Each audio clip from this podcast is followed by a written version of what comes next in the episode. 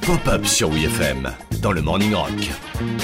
Aujourd'hui dans Pop-Up, on va parler d'un jazzman de légende qui, s'il avait fait du rock, aurait très probablement mis tout le monde à l'amende. Yes, the Lord said, Go down. Go down. Moses.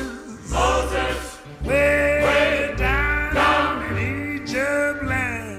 Louis Armstrong est un mythe. Il est du même niveau qu'Elvis et les Beatles et c'est surtout un type encore plus rock que la plus dépravée des rockstars. D'ailleurs, c'est pas pour rien s'il a été repris par le chef des Ramones.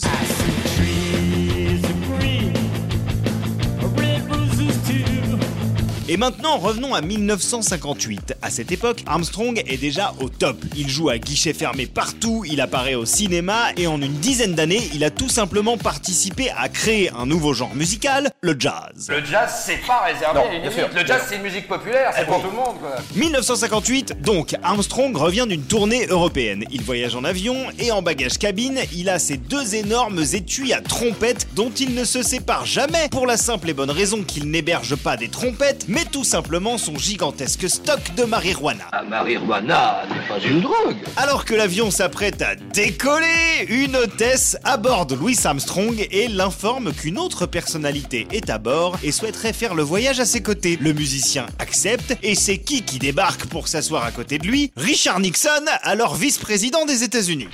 Quelle, quelle bonne surprise, ah bah ça Arrivés sur le sol américain, Armstrong et Nixon ont eu le temps de devenir copains comme cochons. Excellent move de la part du trompettiste en fumée, puisque plutôt que de risquer de passer la douane avec sa bœuf dans ses étuis, il va pouvoir débarquer en VIP avec le vice-prez. Le magicien blanc est rusé. Mais le musicien noir l'est encore plus. Inconscient d'être la mule de Louis Armstrong, Nixon lui propose carrément de porter ses bagages. C'est ainsi qu'un musicien noir a importé de l'herbe par le biais d'un politicien blanc américain. Il est fort le bourreau. What a wonderful world, indeed!